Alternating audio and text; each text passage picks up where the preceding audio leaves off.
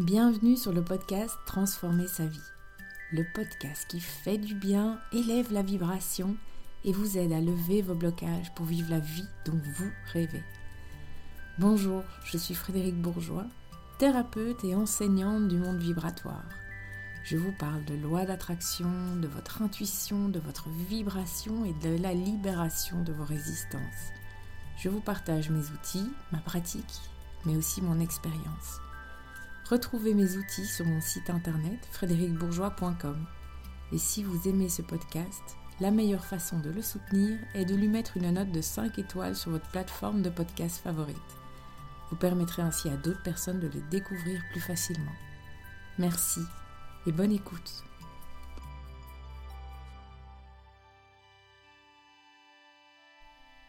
Bonjour à tous, j'espère que vous allez bien. Avant de vous parler de procrastination, j'aimerais vous rappeler que les inscriptions au programme sont ouvertes toute l'année. Je vous enseigne la vibration, votre vibration, de quoi elle est composée, de vos désirs inconscients, de vos résistances inconscientes, comment les libérer, vivre des synchronicités, suivre son intuition et être heureux pour de bon. Vous avez accès à plus de trois heures de vidéos explicatives, des exercices à faire chez vous à votre rythme, et on se retrouve trois fois par semaine pour des lectures énergétiques en direct.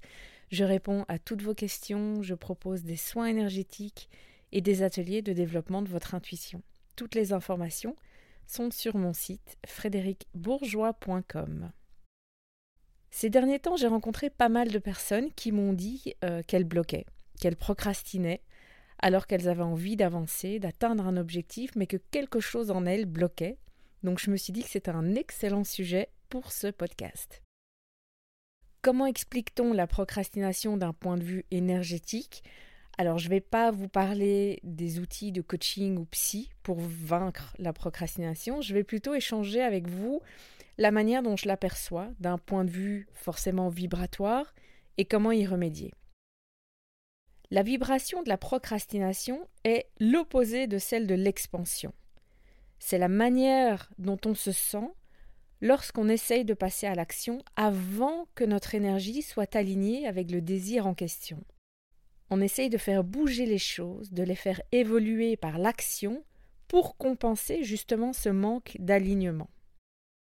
Mais pourquoi nous ne sommes pas prêts énergétiquement? Pourquoi nous ne sommes justement pas alignés alors que notre mental, lui, aimerait l'être?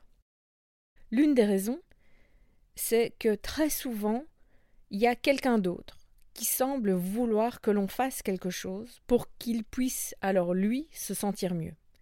On veut faire plaisir, on veut plaire, on veut être accepté, plutôt que s'aligner avec notre âme, nos envies profondes. Une autre raison peut être simplement qu'on n'est pas encore prêt à recevoir ou à se lancer. Peu importe la raison de cette procrastination, on ressent alors un effort, un sentiment d'être coincé, qu'on a besoin de forcer les choses, d'utiliser la voie difficile, ou encore on peut se sentir comme pas prêt. Mes conseils pour la procrastination au quotidien, je parlerai de la procrastination au travail juste après. Mon premier conseil, c'est de prendre conscience que vous êtes en train de procrastiner. La procrastination est le signe d'une résistance en vous. Prenez-en juste conscience, sans jugement, que ce soit par procrastination passive ou active. Prenez juste conscience que vous aidez votre conjoint ou un proche, parce que ça vous évite de devoir vous plonger dans votre projet, ou que vous passez du temps sur les réseaux sociaux Netflix, que vous mettez la priorité sur vos enfants, leurs activités, leurs devoirs, les repas, peu importe la manière dont vous procrastinez, la première chose à faire est d'en prendre conscience, sans essayer d'arrêter ou de modifier quoi que ce soit, et surtout sans jugement, puisqu'elle correspond à une résistance dont vous n'avez absolument pas conscience. C'est la première chose.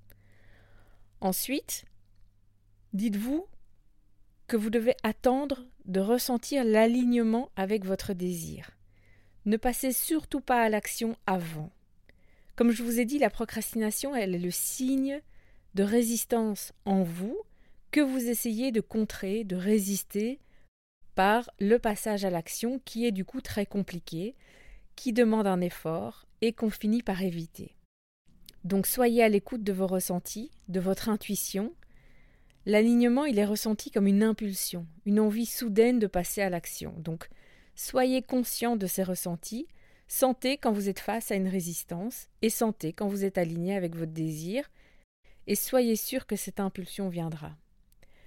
Ensuite, et en attendant de passer à l'action, pour vous aligner justement avec votre désir, arrêtez tout et allez passer du bon temps. Est-ce que ça vous est jamais arrivé de vous forcer à rester occupé pour que les autres pensent du bien de vous?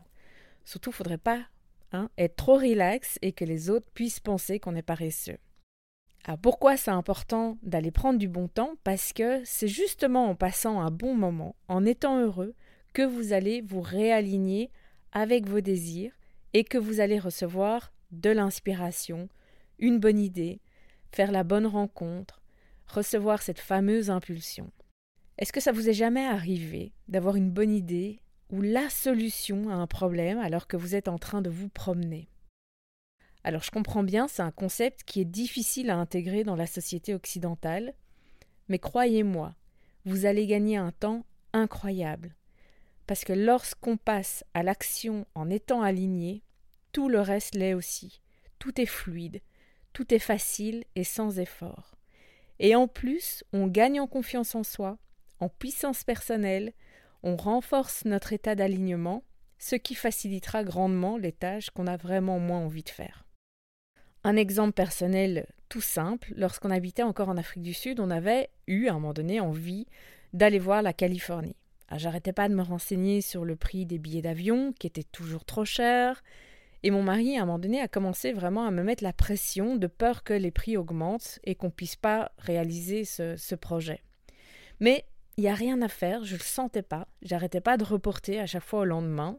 J'étais pas sûre du prix, j'étais pas sûre de la compagnie aérienne, il y avait des dates qu'il fallait changer, les enfants qui allaient rater quelques jours d'école, etc. Bref, je reportais à chaque fois au lendemain. Puis un soir, on est devant la télé, plongé dans notre film, et tout d'un coup j'ai une envie soudaine de prendre ses vols. Je me mets devant mon ordinateur, et comme par magie, j'ai eu plusieurs choix de compagnie aérienne, j'ai trouvé moins cher que quatre jours plus tôt, il y avait de la place aux dates voulues, et des super sièges, parce qu'il fallait des sièges bien placés, mon mari est grand, il a des grandes jambes.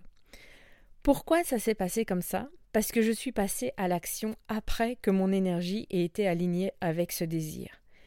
J'ai donc fait un baby step, une mini-action, et le reste s'est déroulé sans le moindre effort, sans prise de tête, et j'ai pu bouquer nos vols, et on a eu la chance de découvrir la Californie. Mais alors, comment gérer la procrastination au travail? Lorsqu'on est employé, c'est évidemment difficile de dire à son patron qu'on va se balader, faire un peu de shopping ou aller faire du sport pour s'aligner. J'en suis tout à fait consciente. Dans ce cas, Prenez un peu de temps pour vous rappeler le pourquoi vous avez accepté ce job. Essayez vraiment d'être le plus général possible. Le but est de vous reconnecter avec vos désirs de base. Ça va vous aider à vous focaliser sur ce que vous voulez dans votre vie et moins sur ce que vous ne voulez plus. Exemple, une personne aime son travail mais n'aime pas passer les coups de téléphone pour prospecter de nouveaux clients. Elle va avoir tendance à procrastiner cette partie de son travail qui est pourtant essentielle.